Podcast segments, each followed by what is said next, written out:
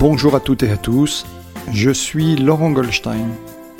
Bienvenue sur Humain, le podcast qui nous invite à partager un moment de la vie de personnalités comme vous, comme moi, comme nous. Tous ont accepté de faire un bout de chemin avec moi pour vous partager durant une heure leur humanité à travers la singularité de leur parcours et de leur chemin de vie. Bonne écoute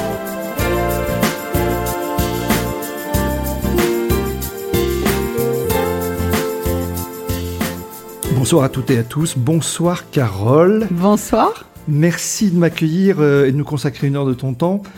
Euh, bonsoir parce que il est tard, Mhm. exceptionnellement, et euh, j'apprécie d'autant plus que tu viens de sortir de France Télévisions, tu viens de faire ton journal et tu nous consacres encore une heure de ton temps pour euh, parler et échanger avec les auditeurs de Humain.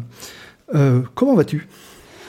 Ben bien, comme quelqu'un qui a fait sa journée de travail avec euh, euh, ses bonnes choses, ses richesses, ses contrariétés, euh, mais euh, heureuse d'avoir euh, voilà produit quelque chose. Euh, je crois que le sens d'une journée, c'est aussi qu'est-ce qu'on a reçu, qu'est-ce qu'on a donné, qu'est-ce qu'on a créé, et quelque part un journal, c'est un peu tous les jours créer quelque chose. Oui, alors pour les auditeurs qui ne te connaissent pas, euh, est-ce que tu peux te représenter? S'il y en a peut-être encore, sans doute beaucoup connaissent Force. ton visage, mais il y en a sans doute encore qui ne qui Et, et pas forcément. forcément, voilà. Eh ben écoute, moi ça fait euh, maintenant plus de 25 ans que je suis dans le service public à France Télévisions. Euh, je présente tous les soirs euh, le 19-20 à 19h30 sur France 3 du lundi au jeudi, et puis euh, le magazine des racines et des ailes, donc de la découverte du patrimoine Depuis 2014. chez nous. Voilà, depuis 2014. Ouais, bravo. Mais pas que. Hein, tu as aussi euh, naturellement une longue expérience de la télé et de la radio. Mhm. Euh, D'ailleurs, ce podcast est un tout petit peu inspiré d'une émission de radio que tu avais faite qui s'appelait Rendez-moi mon portable. J'avais trouvé extraordinaire. Euh, je ne sais pas si on peut encore trouver les podcasts disponibles, mais enfin, franchement, c'était vraiment très très sympa. D'aller Ouais. fouiller dans le portable des autres, voyons, c'était Ouais, très sympa. euh, ouais, ouais, non, mais j'ai trouvé que c'était l'humour y était, il y avait beaucoup de pertinence euh, et vraiment c'était c'était une belle C'est très conversation. plaisant à faire parce qu'on ne sait jamais où le portable vous mène. Oui, c'est exact, c'est exact.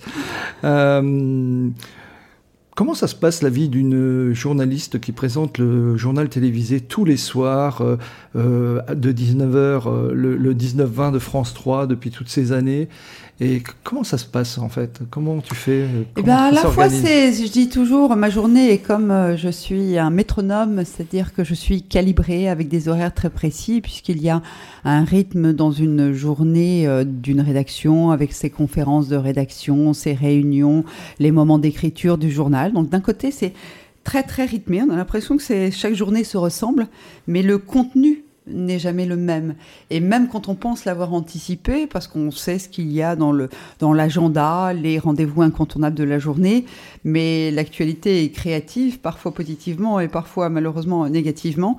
Donc finalement, toutes mes journées sont à la fois différentes. Elles sont euh, identiques parce qu'elles sont rythmées par des étapes incontournables jusqu'à 19h30 ou quoi qu'il arrive que tu aies une rage de temps, que tu aies la grippe ou que quoi que ce soit ou tu as des ennuis perso, ben il faut que tu sois là et que tu donnes parce que parce que c'est aussi euh, c'est comme ça que je conçois mon métier, c'est-à-dire euh, avec le plaisir de parler de parler aux gens.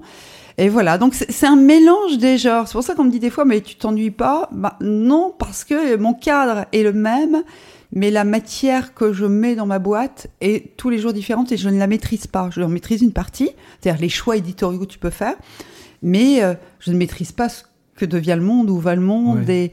et, et ce qui va faire euh, l'intérêt du jour et le désintérêt du lendemain et l'oubli très rapide. Mais ça commence de bonne heure, hein, si mes sou- Oui. tu commences tôt le matin, Tôt le matin, oui, je suis à la rédaction à 9h du matin. ça fait des euh, grosses journées. Oui, des grosses journées, avec des amplitudes de concentration et de travail. C'est ce qui a été pour moi le plus difficile à gérer. C'est-à-dire qu'en fait, à 9h, bah, t'es es blindé d'énergie, comme tout le monde. Quand on arrive à la machine à café du matin, on a plein d'énergie, plein d'idées.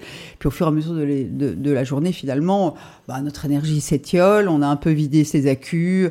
Voilà. Sauf qu'à 19h30, il faut être de nouveau euh, pleinement en forme et, vraiment dans la de- dernière demi-heure d'écriture, il faut être hyper réactif parce que finalement il y a toujours des petites choses à changer. Euh, là j'avais un procès, eh ben euh, ah, en dernière minute j'ai appris que bah, finalement le, le- la personne qui avait été condamnée ne ferait pas appel, donc il faut le dire parce que ça veut dire qu'il n'y a pas de recours derrière, etc. et que c'est une condamnation définitive. Donc il y a tout le temps, il faut toujours être en alerte. C'est ce que j'aime dans mon métier, c'est qu'en fait tu es tout le temps en alerte. C'est comme si tu étais à, à faire une opération euh, et, et- pendant cette période d'opération, euh, tu, tu ne peux pas te lâcher. Ou tu es euh, dans une salle au théâtre et tu dois euh, faire ta pièce, tu ne peux pas te relâcher. Eh ben, c'est- c'est un peu ça. Mon métier, une demi-heure à l'antenne, c'est ça. D'accord. Tu peux pas te relâcher, mais euh, hum, tu as la main sur la ligne éditoriale ou tu dis qu'il y a une ligne éditoriale, mais Mhm. que l'actualité peut te bouleverser. Tu as des souvenirs comme ça où l'actualité a bouleversé complètement ta journée euh, sans, sans forcément aller Bien dans des détails très précis Je me, me- je me euh, souv- une demi-heure ou une heure avant le Mais journal Bien sûr, je me souviens qu'en milieu d'après-midi, un 24 décembre 2004, je m'en souviens très bien, et on a cette dépêche qui dit euh, tsunami, euh, Ah. euh, voilà, enfin en tout cas déjà séisme, puis menace de tsu- tsunami, etc. Et c'est ce qu'on avait connu avec le désastre terrible qu'on avait connu en Thaïlande, au Sri. Lanka et ailleurs. Donc ça c'est un machin, enfin je veux dire, personne, on était le 24, on était un peu tous... C'est avec les sujets de, euh, de fin d'année, les marronniers de fin d'année qu'on a préparés, parce qu'il n'y a pas beaucoup d'actualité, parce qu'il n'y a pas de conseil des ministres, parce que la vie économique est un peu euh, sous cloche. Et puis tout à coup, tu as un événement qui vient comme ça. Où euh, je me souviens très bien, j'étais à l'antenne l'été, parce que j'étais joker de David Pujadas, et c'était la canicule de, de 2003. Oui, bien sûr, voilà, de 2003. Et en fait, on n'a pas tout de suite compris ce qui était en train de se passer parce que je pense que même les autorités, on se souvient Oui, oui, très bien. de Mattei qui était euh, en bras de chemise Oui, euh, depuis sa villa, euh, depuis sa villa dans le sud. Nous-mêmes, on a du mal à mesurer parce que, euh, comme pour d'ailleurs l'épidémie de Covid, tu te rends compte à quel point euh, là, ça a été une année qui est, qui est éprouvante pour tout le monde et qui a été une, une vraie, euh, non pas une leçon, mais en tout cas un inédit aussi. Il y a beaucoup de choses inédites depuis un an et demi. Euh, pour nous aussi, pour notre métier, ça a été inédit parce que c'est la première fois. Et des anciens me disaient euh, un peu comme la guerre d'Algérie finalement. C'est-à-dire que c'est quelque chose qui dure très longtemps, qui implique euh, beaucoup de monde, tout le monde finalement, hein, et, et avec des informations qui sont euh, celles qui nous viennent des autorités, qui elles-mêmes dépendent des autorités scientifiques, qui elles-mêmes dépendent d'études qui sont forcément décalées. On tâtonne, on ne sait pas bien, on est toujours dépendant de la conférence de presse du soir. Je ne sais pas si tu te souviens de Salomon, tous les soirs à 19h, la litanie des chiffres, terrible. Qu'est-ce que t'en fais? Comment, comment tu la rends humaine, cette litanie, quand tu lui donnes du sens, quand à un moment donné, elle devient comme une sorte de rythmique euh, donc c'est- une période qui nous a aussi beaucoup interrogés. Hmm. Vraiment. Mm. Et, et alors, euh, comment justement dans, dans cette période particulière euh, vous gériez l'information? Parce que voilà, c'était, tu expliquais les changements, il y avait les changements de cap, il y avait les annonces du président, les annonces du premier ministre, les conférences de presse du jeudi.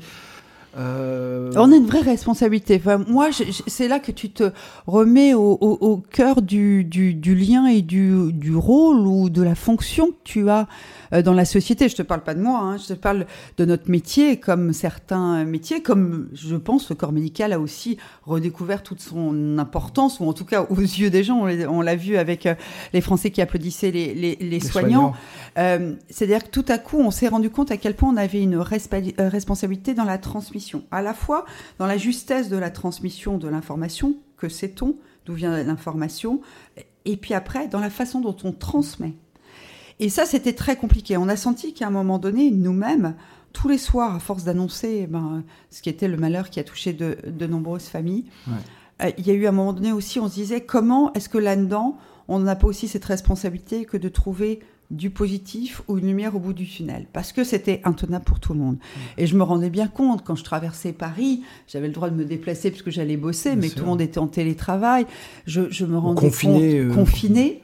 Je me rendais compte à la fois euh, parfois la tristesse sur les visages. Je trouvais de l'agacement aussi, euh, une sorte de nervosité et de, de oui, je sais pas, d'agressivité parfois aussi. Et puis euh, il y avait quelque chose qui nous dépassait totalement, qui nous interroge tous aussi, hein, parce que va falloir à un moment donné qu'on s'interroge pourquoi ce, ce virus là maintenant euh, pourquoi on n'était pas prêt. Euh, aussi, je trouve, c'est une leçon d'humilité pour l'homme, finalement. Hein, même si on a très bien rebondi et qu'en un an, on a trouvé des vaccins, et, bravo, et je mm. comprends qu'il y, a encore des, Français sceptiques, mais ce que je veux dire, c'est une, une, période qui remet tous nos fondamentaux en question. Mm. Donc, euh, et le politique en premier lieu, mais je trouve que nous, individuellement aussi. Mais je trouve qu'on a euh, fait preuve d'une magnifique, mais nous, l'être humain, hein, je dis, euh, agilité.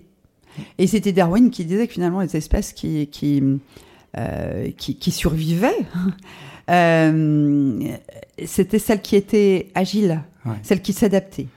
et on a prouvé qu'on s'était encore une fois adapté. Ouais, c'est toujours plein d'espoir et je, je, suis assez d'accord. On a eu la même chose avec le la couche d'ozone, on a pris des... Et puis, souvent, les gens sont un petit peu désespérés, mais je dis, finalement, si on regarde aujourd'hui, on trie, on, mm. essaie d'avoir des démarches éco-responsables. Mm.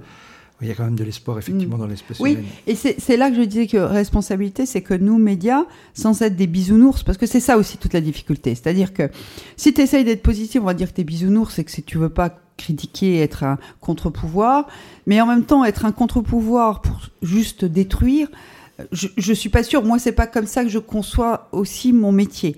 Donc, c'est un équilibre qui est pas simple, hein, qui se bâtit au quotidien. Enfin, c'est une forme oui, de d'alchimie. Et comment tu es à la fois critique. Critique veut dire c'est du positif et du négatif.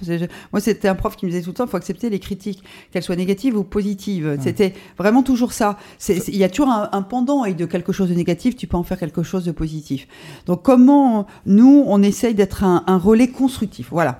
Alors, on va dire, sans être positif, on est constructif. C'est voilà. C'est la touche éditoriale du, du 19-20 en fait. Bah, je pense qu'on a tous cette réflexion là. Que, que, que je pense aussi euh, à, mon âge, ça fait 25 ans, de, plus de 25 ans. J'ai commencé, euh, je suis sortie de l'école en 91, ça fait 30 ans en fait. J'oubliais le temps qui passe très vite. Et euh, je, je, pense qu'aussi, eh ben, on a l'expérience de la vie, euh, le recul. On a vécu certaines situations, on a vu comment on a réagi, comment le groupe, quand je dis le groupe, c'est-à-dire la rédaction momentée, etc., a, réagi. Et, puis, eh ben, on se nourrit comme dans tout, tout, travail. Moi, je crois beaucoup à la transmission, à l'expérience et à la transmission. On apprend beaucoup de choses en école, mais on ne fait rien sans l'expérience sans se mettre. Eh, par exemple, là, je travaillais avec quelqu'un qui était tout jeune dans un poste qui est très important, qui est un poste de responsable d'édition. C'est un peu euh, comme celui qui, qui, mettrait dans une horlogerie, ferait en sorte que tous les rouages aillent mhm. bien. D'accord Et que tu as beau avoir le plus beau des. je sais pas comment ça s'appelle, mais le de rouage, mais s'il si, n'est pas bien imbriqué, s'il n'est pas assez huilé, si tout n'est pas bien. Euh, tac, ça marche pas, ça va se gripper et ta montre, elle, va tomber en panne. Et lui, c'est un rôle très important, qui est des fois, euh, d'ailleurs, un peu de l'ombre, parfois ingrat et, commençait dans son job et il a eu deux, trois euh, merdouilles qui ont vraiment euh, mis en péril techniquement le, journal. Et là, hier soir, je lui disais, bon, ça va mieux. Il fait, oui, ça va mieux. Mais je dis, tu vois, il faut en manger du journal. Il faut en manger. Euh, et, je lui dis, tu sais, c'est pareil pour moi. On m'a toujours dit, mon premier boss m'a dit, il faut en manger de l'antenne. C'est parce que tu auras vécu dans ton corps, dans tes réflexes, dans ta tête, dans tes souvenirs, dans ce que ça aura pu créer chez toi, euh, bah, une forme de mémoire qui est une mémoire personnelle que tu arriveras à t'adapter en fonction de ce côté à une circonstance. Et finalement, bah, c'est quoi? C'est juste l'expérience et l'expérience de l'âge. Alors c'est dans tous les métiers, c'est comme ça, et, et dans la vie, c'est comme ça aussi, finalement. Et, alors justement, je voulais te mm. poser, c'est une question que je, voulais te poser plus tard, mais je te la mm. pose maintenant. Comment tu gères la pression de l'antenne? Parce que c'est une pression particulière. Là, on peut pas se louper, c'est du direct. Alors déjà, euh, il y a une chose, c'est euh, il faut être euh, pas complaisant mais bienveillant avec soi-même, parce que sinon, tu ne peux pas chasser un journal et bien dormir et repartir frais sur le lendemain. Donc, il faut être bienveillant, se dire ah tiens j'ai fait une erreur, qu'est-ce que j'ai fait? Et comment je la referai plus. Voilà, donc mm. ça déjà, une forme de bienveillance, euh, mais pareil, en essayant de construire. Euh, deux, alors ça c'est vraiment le machin, et ça c'est à la fois de l'entraînement comme un sportif, et en même temps, bah, c'est aussi l'aléa du corps et de l'esprit, c'est la concentration. La concentration, elle est vraiment euh, essentielle. elle est essentielle dans un direct, Euh, parce que c'est le moment. Hein, et si, si, tu le captes pas, ben, ben il est passé et tu n'as pas la bonne formule, le bon mot, etc. C'est la concentration quand je fais les textes des racines. Euh, ben, j'ai pas de prompteur, donc j'ai rien. Donc j'ai écrit des textes, je les mémorise. Là, par exemple, demain, tu vois, je, vais aller à une réunion de production, on va bien déterminer que telle et telle séquence on les fait là. Et, et après, eh ben, je vais faire un travail euh, comme quand j'apprenais mes poésies. Euh, je fais un, un, un, travail où je vais me mettre, bah là, tu vois, on est dans mon salon je vais fixer, euh, je sais pas, je vois euh, un, livre ou une statue et, je vais me mettre. Et je, je, je, considère que je sais mon texte quand euh, il peut se passer n'importe quoi devant moi, c'est que je l'ai mémorisé. Parce qu'en fait, comme je n'ai pas du tout de, de, feuilles avec moi, que je n'ai rien du tout, il y a quand même des textes, des infos que tu ne peux pas. Bien sûr. Eh bien, il faut que tu les saches, mais en les ayant intégrés. Donc, il faut qu'à la je ne veux plus me poser la question si je les sais. Et c'est un peu comme si tu, disais ta poésie, ça a l'air débile. Hein. mais, euh, mais voilà. Et, j'aime beaucoup ça parce que, par exemple, tu vois, demain, je vais aller nager, après ma réunion de prod. Donc, je vais mettre peut-être 20 euh, minutes euh, avant à bien me dire mon texte. Et quand je vais nager, je me le faire dans la tête. Et en fait, c'est un très bon exercice de, de mémorisation. Et je me suis rendu compte depuis que je fais ça depuis 4-5 ans. Euh, que, bah, par exemple, je note très peu ce que j'ai euh, à faire ou bien sûr s'il y a des dates où je me dis là je peux pas rater vraiment cette date si je, je, jamais je, je, je les ficoter dans les dates. Mais sinon je ne mets rien. Je savais qu'on avait rendez-vous euh, ce soir ensemble. Bah c'était dans ma tête. J'avais pas noté dans l'agenda. C'était alors des fois je fais des conneries hein. mais et, mais, Fort mais heureusement pour moi, il n'y a pas eu de conneries de fête. Non, bah voilà, j'étais là, euh, avec 5 minutes de retard, mais j'étais là. Et, euh, mais, mais en fait, j'aime bien ce qu'on peut faire avec, avec son esprit. Tu sais, quand tu as l'impression que tu as ingurgité quelque chose, que tu en es maître et que. Voilà, j'aime.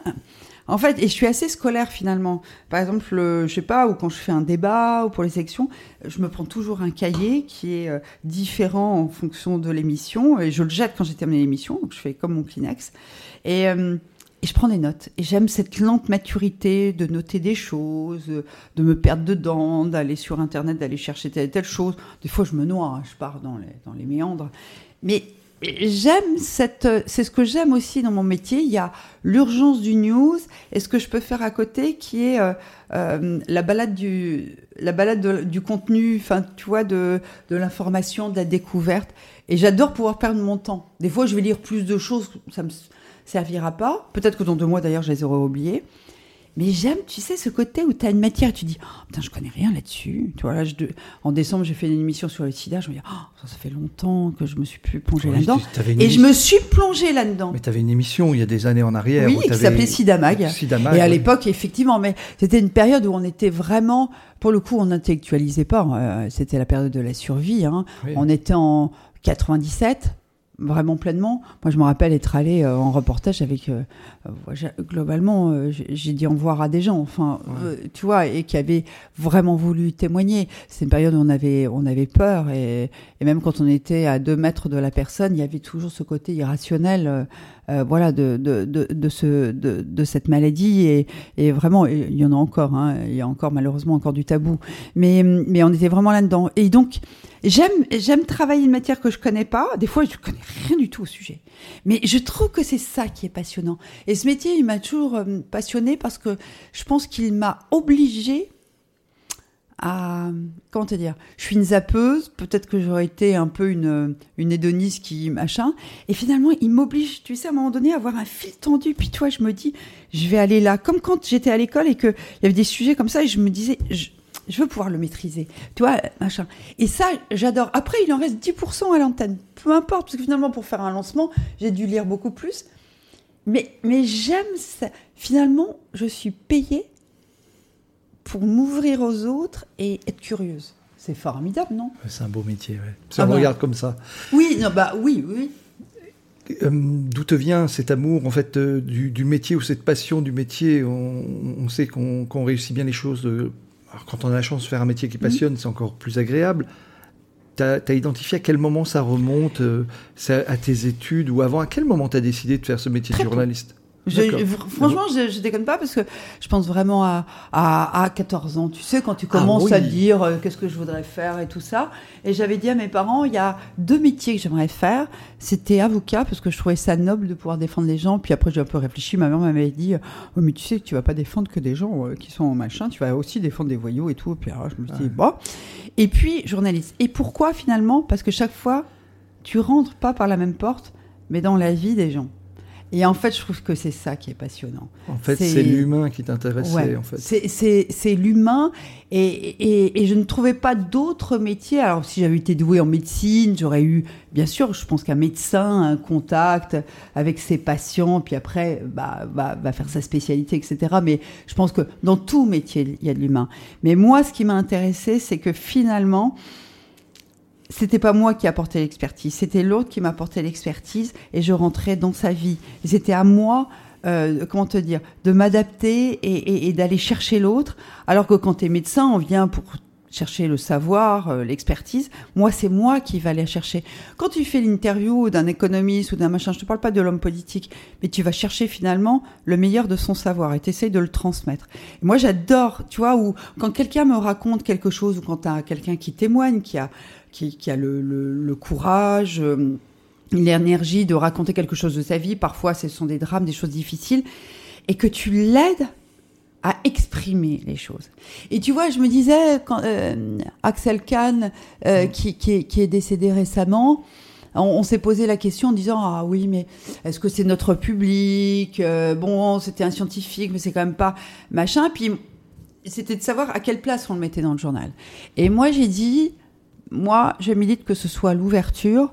Pourquoi? Parce que au-delà du scientifique qu'il était, moi, ce que je retiens, c'est le dernier mois de sa vie. Parce que comme quand on lit un livre, mm. euh, tu sais, on se dit l'écrivain, il a réussi à dire ce que moi je pensais, mais j'ai jamais réussi à verbaliser. Et eh ben, je pense qu'Axel Kahn a réussi à verbaliser beaucoup de nos peurs, de nos angoisses euh, face à la fin de vie, face à la mort, et finalement, il, il s'est fait à travers ses mots son soin palliatif quelque part, en tout cas. Et et, je me dis non, c'est universel. Ce qu'il a sorti, on n'est plus dans est-ce que j'ai suivi, est-ce que je suis CSP plus et donc euh, je suis plus attiré par Axel Kahn ou je le suis moins, c'est moins mon univers. J'ai dit non, il était dans l'universalité de l'homme et j'ai dit et on le met en ouverture. Et tu vois, j'ai un peu bataillé parce que finalement c'était pas vraiment une évidence pour euh, pour les collègues qui bossaient avec moi quand on, parce qu'on décide toujours ensemble. Mais j'avais vraiment cette intuition que cet homme, il avait déplacé et qu'il pouvait nous parler à tous, qu'on soit jeune ou vieux et, euh, et que non, il, il, ne faisait pas peur parce que parce que juste il avait mis des mots et un pansement et j'ai trouvé que voilà c'était formidable et, euh, et voilà j'étais contente qu'il ait cette ouverture dans le journal. Ça veut dire aussi que tu, tu l'expliques, il y a des réunions, de, vous avez des réunions d'équipe, c'est mhm. quand même un gros travail d'équipe. Un journal télévisé, c'est pas ah. uniquement. Ah oui, non, mais tu euh, peux rien. Le présentateur n'est rien, le journaliste qui part sur le terrain n'est rien. C'est une sorte de, de, de, de grande chaîne euh, et, et tout est interconnecté. Et si tu as un maillon de cette chaîne qui déconne, qui se, qui se rompt, ou tu vois, qui, qui est un peu moins solide, tu, tu vas fragiliser l'ensemble de, de, de, de l'édifice. Donc c'est vraiment ça. Et chacun a, son rôle. Tu sais, quand je rentre en studio, euh, euh, les mecs qui sont derrière la caméra, euh, ceux qui font la lumière, le son, euh, en amont ceux qui vont mixer les sujets, euh, les gérys qui vont partir pour faire leurs images, le, le rédacteur qui était avec eux, la script qui va rentrer, les noms des synthés des personnes. La, la, moindre erreur de chacun d'entre nous peut arriver à un désastre collectif.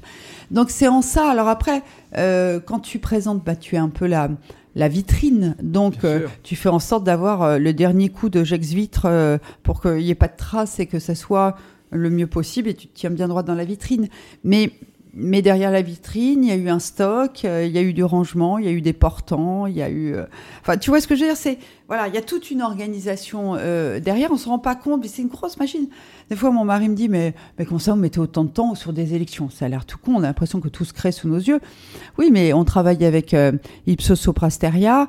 Euh, eux, euh, bah, ils, ont, euh, ils ont rentré les, les, noms de tous les candidats. Après, il faut rentrer les données. Il y a tout un process à quel quel moment tu les rends, est-ce que l'estimation, à quel moment on la valide, etc. Et puis là, ça rentre, et là, c'est des shooters, mais il faut que ça soit validé, parce que tu peux pas non plus, euh, voilà, dire n'importe quoi ou sortir les chiffres trop vite. Il faut que tout s'enchaîne bien. Enfin, c'est une grosse mécanique quand tu fais des duplex, que tu mmh. alternes entre ton shoot avec les résultats euh, électoraux, puis tu dis que tu vas à Marseille, il faut que le tuyau à Marseille, donc c'est un chargé de prod derrière, machin. Ça a l'air con, et si, et si l'ingénieur du son n'ouvre pas le potard, ça a l'air tout bête. Regarde, on a un micro, ça pourrait très bien. Voilà. Donc c'est cette sorte de, fourmilière qui est euh, euh, passionnante, que j'adore, parce que là aussi, je trouve qu'il y a de, l'énergie. Moi, je, sais quand j'arrive en plateau, je dis, euh, salut les mecs, parce qu'il y a souvent plus de mecs que de nanas d'ailleurs. Et puis comme pour l'instant le masculin l'emporte toujours sur le féminin. bonjour les mecs, comment ça va? Un petit mot, parce que, parce que hum, j'essaye de rester le plus longtemps possible, jusqu'avant l'antenne, connecté à la vraie vie. Euh, parce que si tu te mets trop longtemps, il faut d'un côté te concentrer, mais si tu te mets trop longtemps en, mode je me concentre, je me mets dans ma bulle, j'ai l'impression que je sens pas le journal. Parce qu'en fait, ce que j'aime bien et que j'essaie de faire, des fois, t'as pas trop le temps, mais euh, à 90% je le fais, c'est vraiment d'écouter les sujets. Parce que je trouve que hum, là, je me nourris. Je me dis, oh, tiens, ce qu'on a avancé là, tu vois, on a fait des, bons sujets. On est allé voir, comprendre pourquoi le taux de vaccination chez plus de 80 ans euh, plafonne en France, alors que les Espagnols, les Portugais, les Italiens ont bien réussi à protéger leur la population la plus âgée. C'était génial, on était dans les Yvelines, qui est un des départements les moins vaccinés.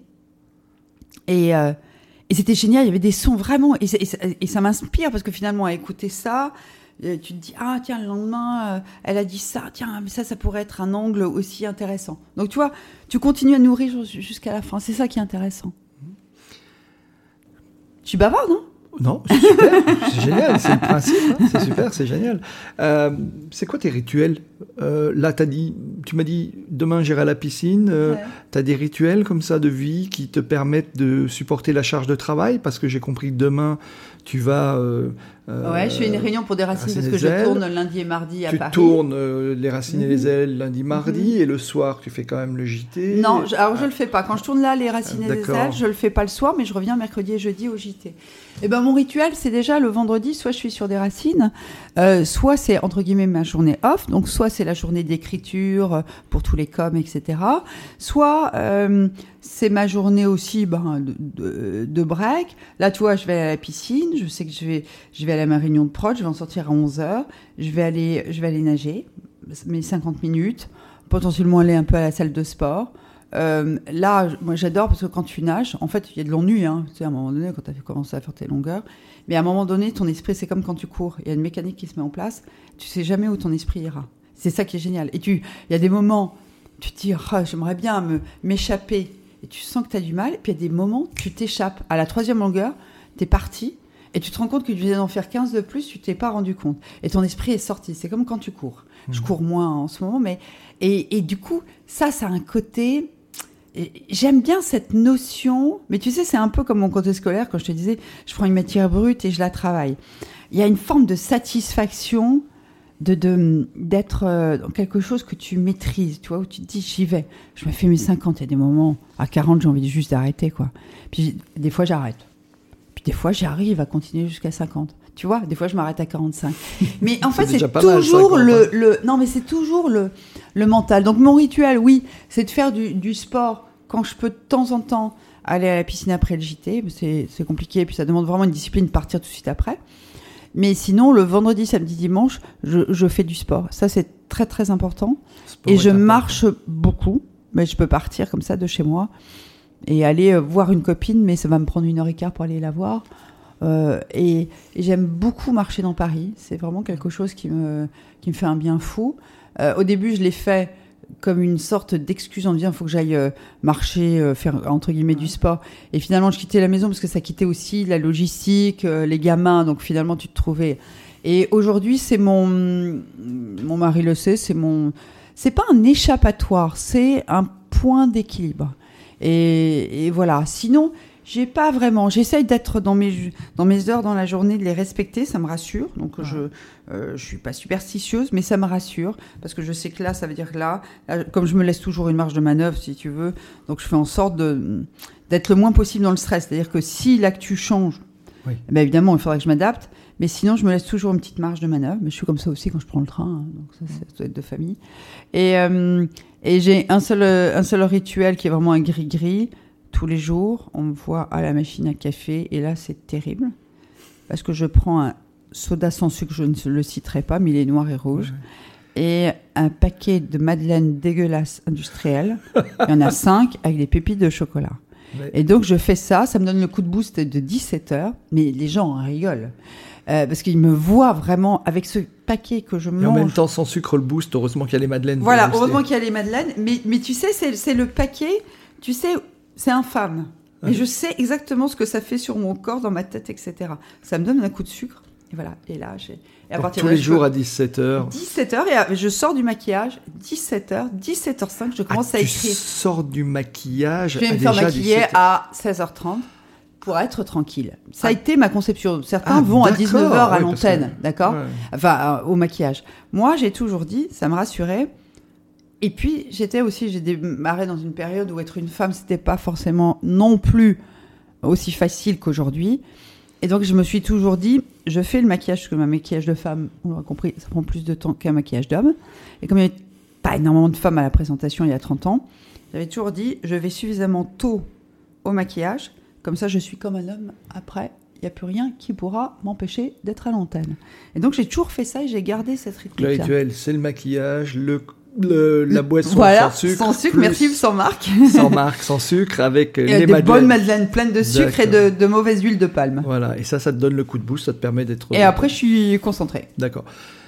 Comment tu fais pour absorber toutes ces charges de travail? Parce que au-delà euh, du JT, les racines, il y a eu la radio. Je mhm. sais qu'il y a d'autres projets encore. Mhm. Mhm. Euh, au-delà même des projets euh, personnels. comment, comment tu fais pour gérer tout ça? Où tu trouves ton énergie? Alors, je pense sincèrement que il y, a, dix ans, tu as une capacité de récupérer plus rapide. C'est plus rapide.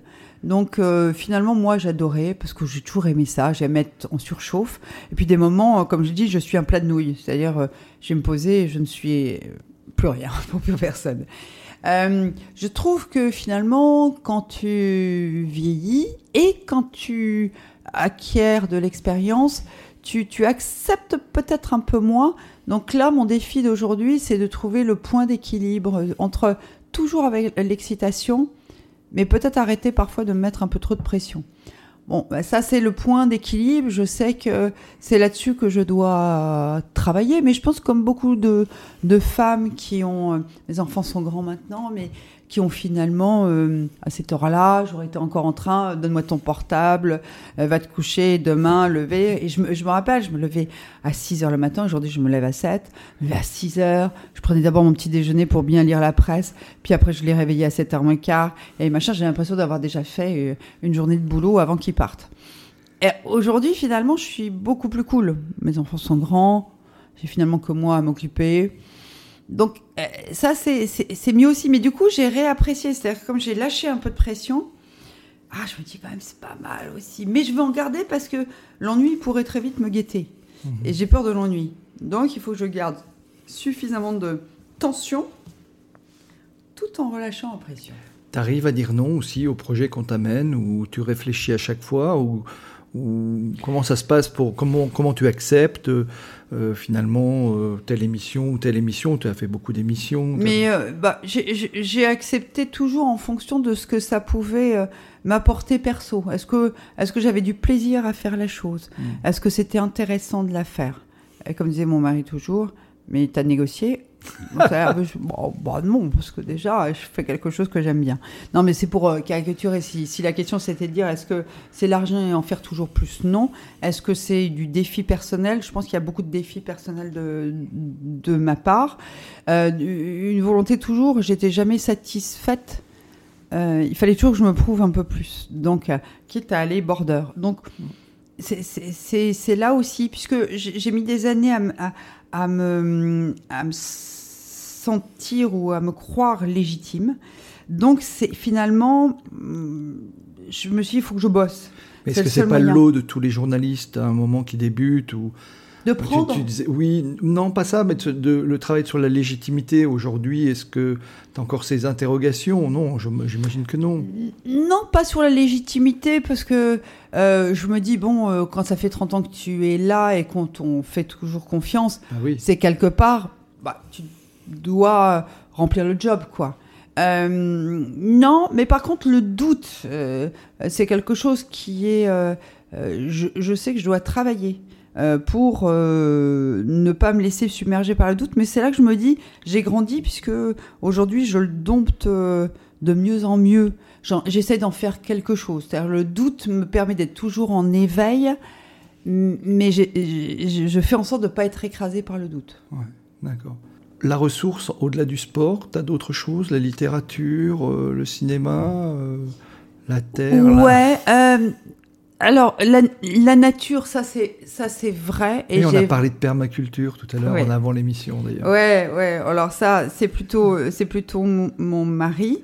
Euh, mais la nature, c'est-à-dire que je sais que j'ai euh, besoin, notamment quand je euh, descends là où on a un peu quelque chose dans le sud de la France, et je suis vraiment au milieu de la nature, et j'en ai besoin, c'est-à-dire que je vais partir 5 heures toute seule.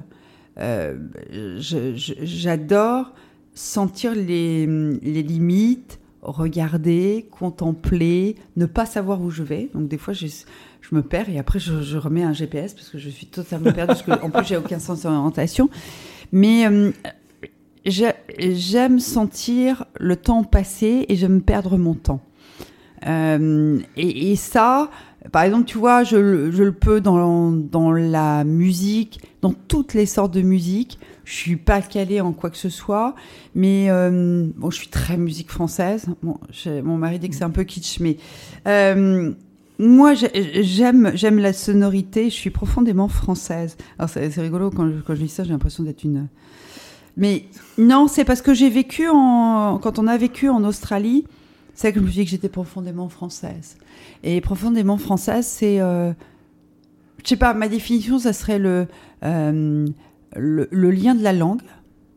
Ça, je pense que c'est vraiment parce que quand tu vis dans un pays étranger, moi, je trouvais que notre, notre langue, le français, me manquait parce que c'est les mots, c'est euh, euh, les mots t'amènent à des résonances, t'amènent à des souvenirs, c'est ta mémoire euh, affective, ta mémoire, voilà. Donc pour moi, ça c'est le premier, enfin le premier lien pour moi. Après, il y a des, des images.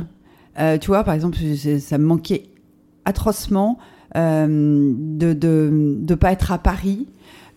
C'était pas Paris c'est-à-dire c'était euh, cette lumière mmh. sur euh, la pierre de taille, euh, sur les immeubles haussmanniens, c'était la lumière sur les berges de la Seine. C'est des lumières. Donc finalement, c'est quoi? C'est tes souvenirs, les souvenirs qu'on a en commun parce qu'on est, et la musique française. J'ai jamais autant évidemment écouté de musique qu'en Australie et de musique française, qu'on était entouré finalement de culture anglo-saxonne. Et moi, j'ai euh, redécouvert euh, Barbara, Brel, Ferré, euh, des classiques, d'accord? Et j'ai même redécouvert Maxime Le Forestier. Il y a des chansons comme Un arbre dans la ville, des, chansons qui sont magnifiques et que j'écoutais quand j'étais gamine sur mon, mon tourne-disque et que j'ai fait écouter à mon fils que j'ai récupéré les, les, les vinyles. Et, et, mon fils connaît des chansons de Maxime Forestier par cœur. Uh-huh. Et, et, et c'est là que je me suis dit, bah, tu vois, la chanson, euh, pas internationale, la chanson qui, qui, qui est inscrite par les mots. à texte. À texte, et eh ben ça, pour moi, tu vois, ça fait vraiment partie euh, de, de ma culture. Et, pour toutes ces choses-là, et puis alors là, sans compter la cuisine. Parce que hum, quand euh, là-bas, euh, finalement, euh, parce qu'on n'avait pas les ingrédients de base, on pouvait pas faire certaines recettes. voilà, c'était compliqué de trouver tel et tel légume, etc. Donc je me dis, la cuisine est aussi un, un très beau liant. Et finalement, accessible à tout le monde. Parce qu'on a tous eu une grand-mère euh, qui a fait un plat, une mère qui en a fait un autre, un déjeuner de famille partagé avec une odeur de, quelque chose, avec une table dressée, l'art de la table aussi. Tu vois, et c'est là que je me dis, euh, j'adore voyager, mais j'adore sortir de mon quotidien pour aller découvrir d'autres cultures.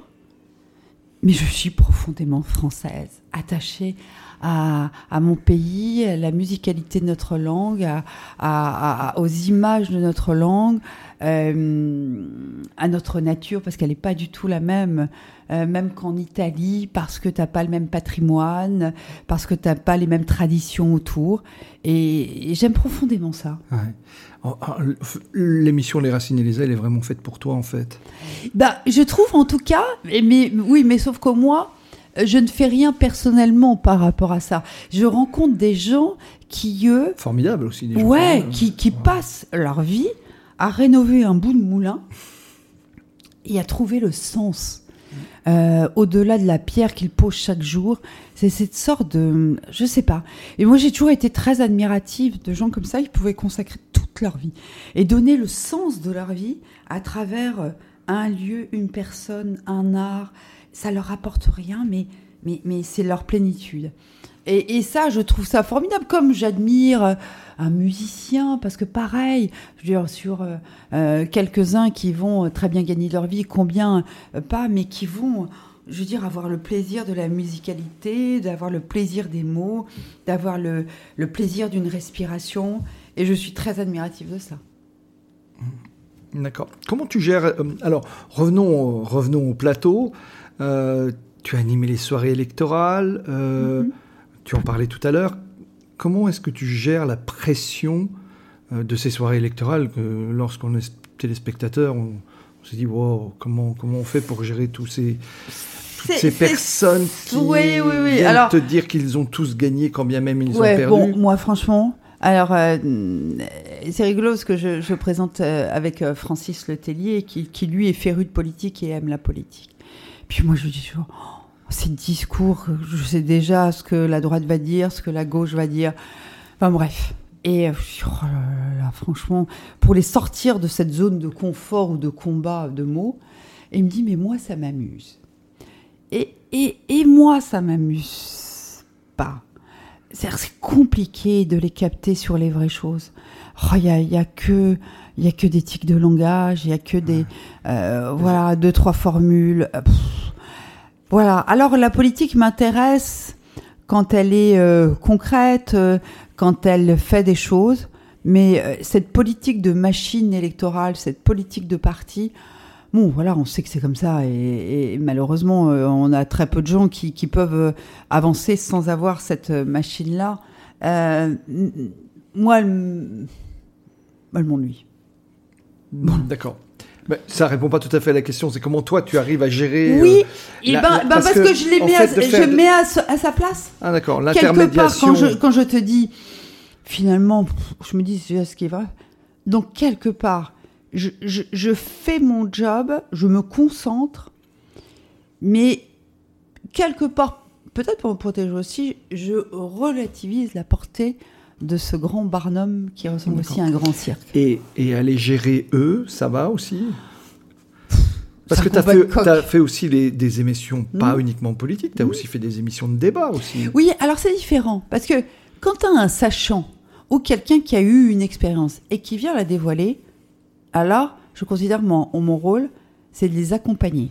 C'est de transformer une parole un peu technique en quelque chose de plus accessible. Hmm. Et c'est de d'essayer de mettre suffisamment de confiance dans mon regard et dans ma façon d'interviewer pour que l'autre, le témoin, celui qui a vécu quelque chose, puisse le raconter et que ça, ça soit universel pour ceux qui écoutent.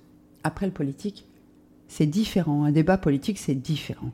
Parce que le politique, il vient là avec un objectif, il vient pas pour montrer ses tripes, il vient pour être le plus beau, la plus belle des mariées au moment euh, T, parce que ça va être bon pour les sondages le lendemain ou bon pour son élection dans six mois.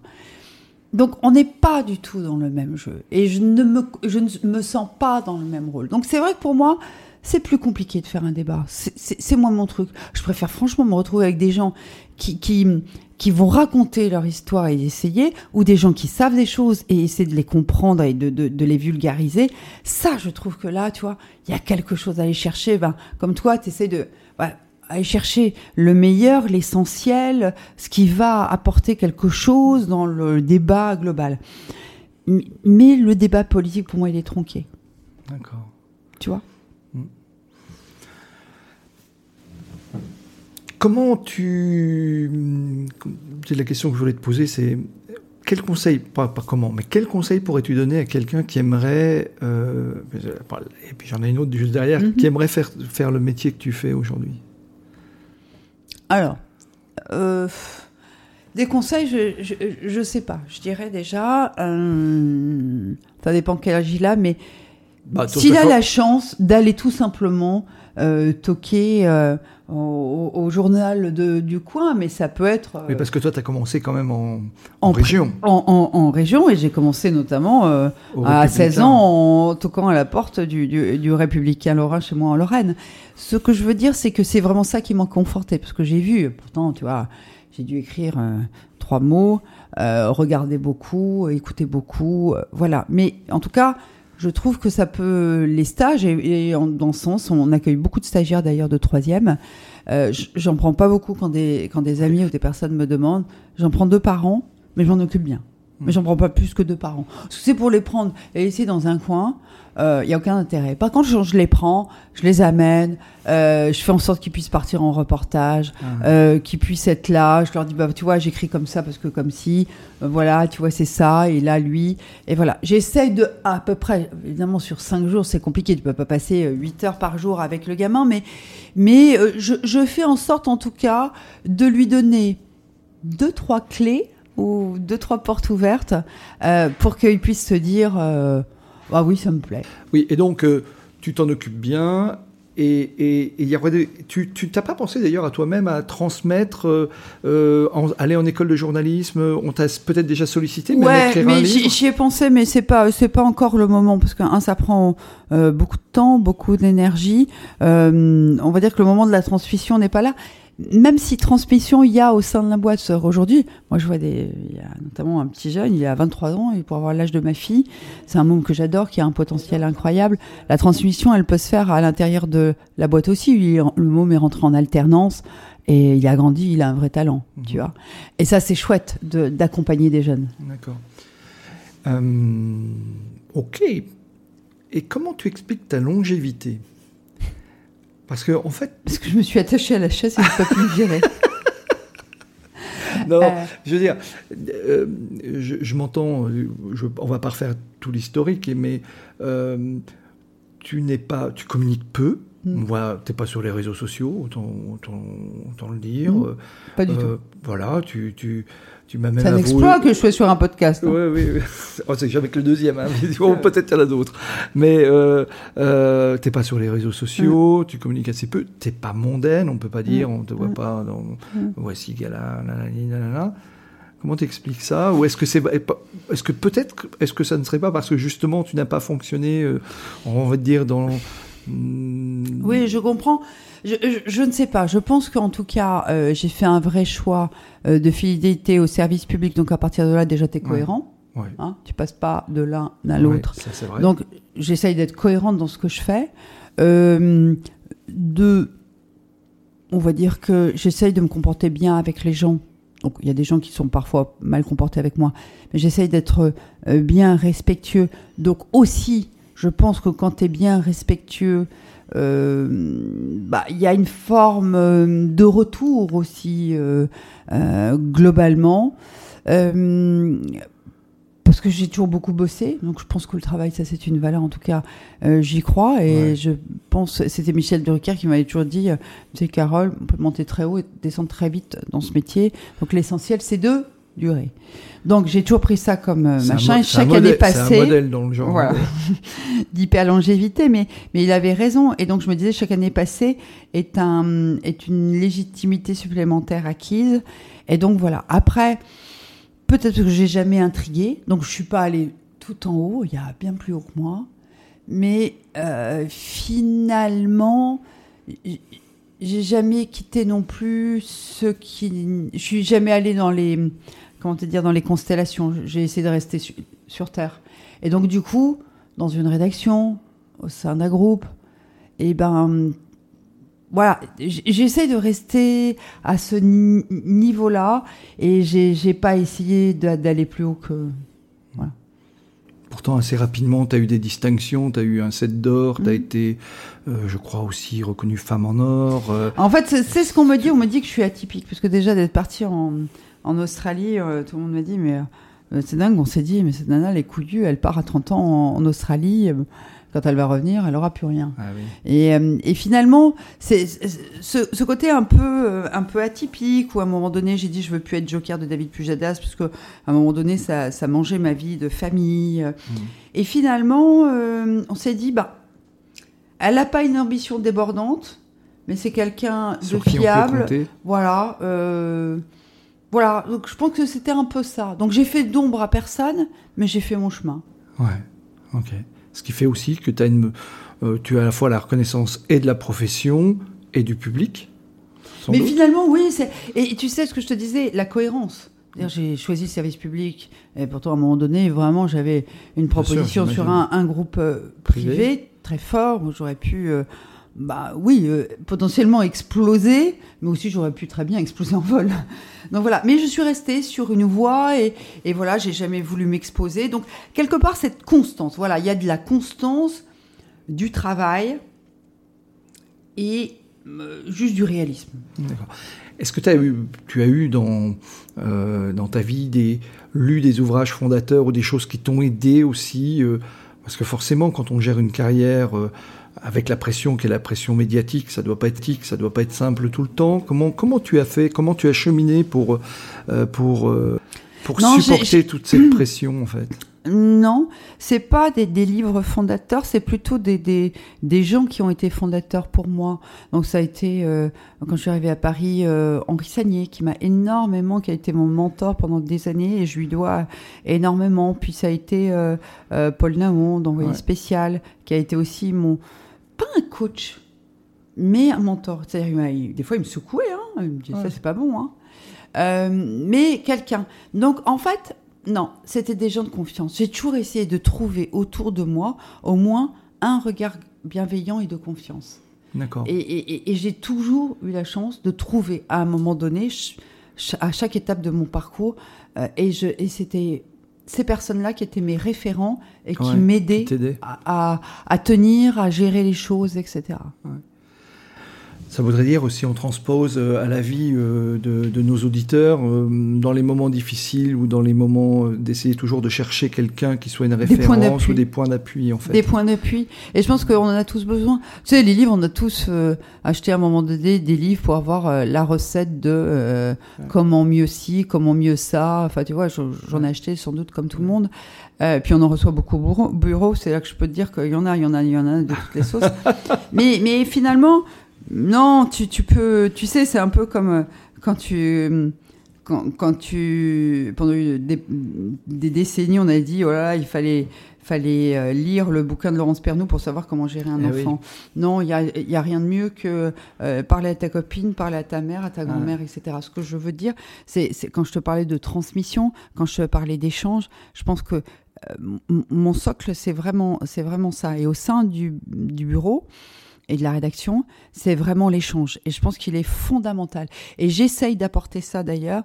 Quand je dis qu'il y a euh, des jeunes qui ont 22, 23 ans, euh, euh, j'essaie de leur apporter ça et d'être finalement ce qu'on m'a permis d'avoir quand j'avais leur âge. Ça, ça me rappelle l'épisode avec Jean-Pierre Henry qu'on a enregistré il y a quelque temps, qui était pilote de chasse, qui dit qu'il a évité, ils ont évité un crash au-dessus de l'Afghanistan euh, grâce à une discussion au bar de l'escadrille. Il dit en fait, euh, euh, on apprend des tas de choses, des tas de procédures, etc. Mais d'apprendre d'un collègue comment il avait géré la panne là au moment où il l'a eu nous a sauvé sans doute la mm. vie.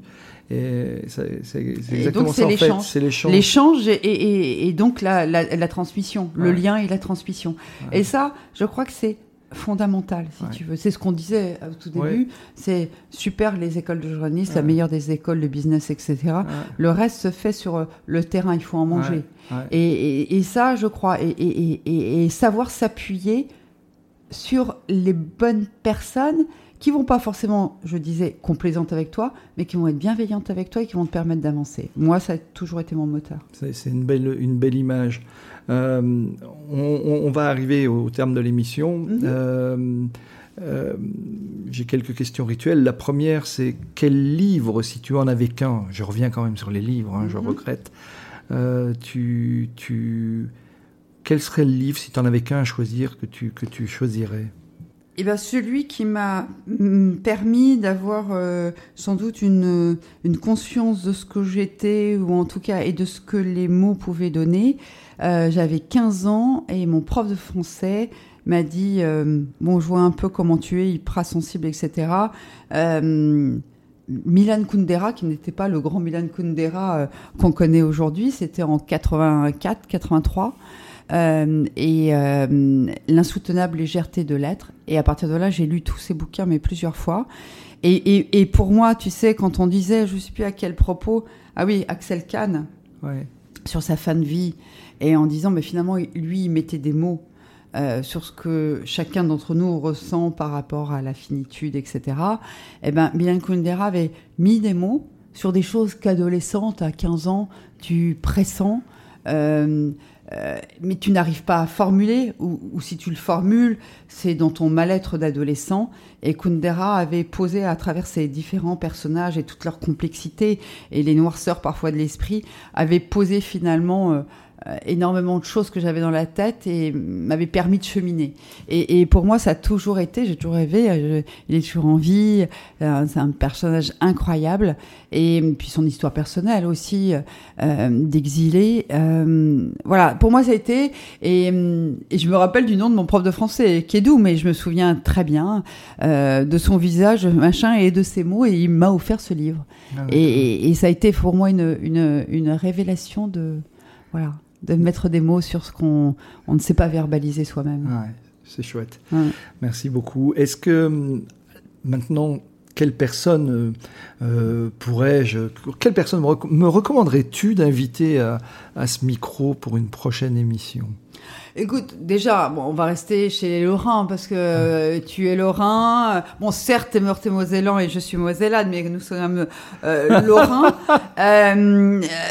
euh, écoute, il y a, y, a, y a, plusieurs, euh, plusieurs personnes. Il faut un homme, une femme. euh, Allez, vu l'heure, vu l'heure tardive, qui bon, tu veux, je ne veux pas t'embêter. Écoute, eh bien, je, je, je te propose d'appeler euh, prochainement et je, je, le ferai pour que et je suis sûre qu'il dira oui. Ouais. Euh, Laurent Lajoie, qui est un, un, un homme formidable.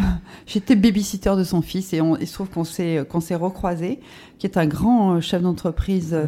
messin, mais surtout un, un, grand aventurier, un, aventurier. Un, un, grand humaniste. Il a traversé l'Atlantique en montgolfière. Ouais. Euh, il est incroyable. Il a traversé le Pacifique. Il, il, il a fait de la voile aussi. Il a traversé de l'Atlantique. Euh, c'est un bonhomme d'une incroyable euh, humanité euh, que je, et, je l'aime beaucoup parce que parce que je, je trouve que c'est vraiment un homme qui malgré les charges il a entre guillemets hérité d'une grosse société et toujours resté libre euh, d'aller jusqu'au bout de ses rêves tu t'imagines traverser ouais. l'Atlantique en montgolfière? C'est intéressant parce que j'aurai bientôt Stéphane Brognard à ce micro qui lui l'a traversé à la rame donc ah, voilà. Euh, je, vais avoir, je, vais avoir, deux atlantistes exactement et ben Laurent Lajoie sera un des prochains sur euh, euh, Invité d'humain. D'accord, super, merci Carole. Eh bien, tu as le mot de la fin, c'est la tradition. Ah oui, c'est open, open bar, comme on dit. Open bar, oui. C'est open bar. Eh bien, écoute, euh, déjà un mot pour toi, parce que je trouve que c'est un espace de liberté. Tu me disais que finalement les podcasts c'était un peu les radios libres d'avant. Je suis tout à fait d'accord, parce que là on est là à une table euh, face à face ou presque, et, et euh, avec deux micros, c'est très léger. Et finalement, c'est c'est finalement la simplicité d'une d'une rencontre et d'un échange. Ben voilà, les, tes pod podcasts c'est un peu ça, c'est la simplicité d'une rencontre et d'un échange et tout le monde peut en avoir. merci beaucoup, Carole. merci, euh, du temps que tu as consacré. Euh, merci aussi à nos auditeurs de nous avoir écoutés. On serait ravis de vous retrouver lors d'un prochain épisode. Merci infiniment parce que tu, je, il est l'heure est tardive. C'est après un, journal. Voilà, et, c'est très sympa d'avoir accordé une heure de ton temps aux, aux, auditeurs de Humain. Et merci à tous, à très bientôt. Au revoir Carole. Merci beaucoup, salut Laurent.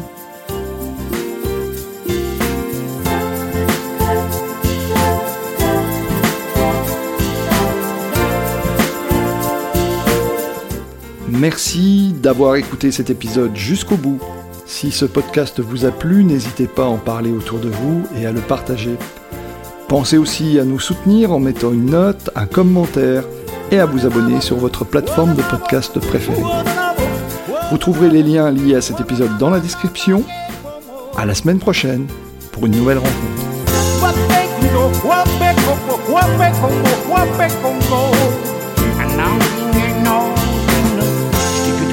could fee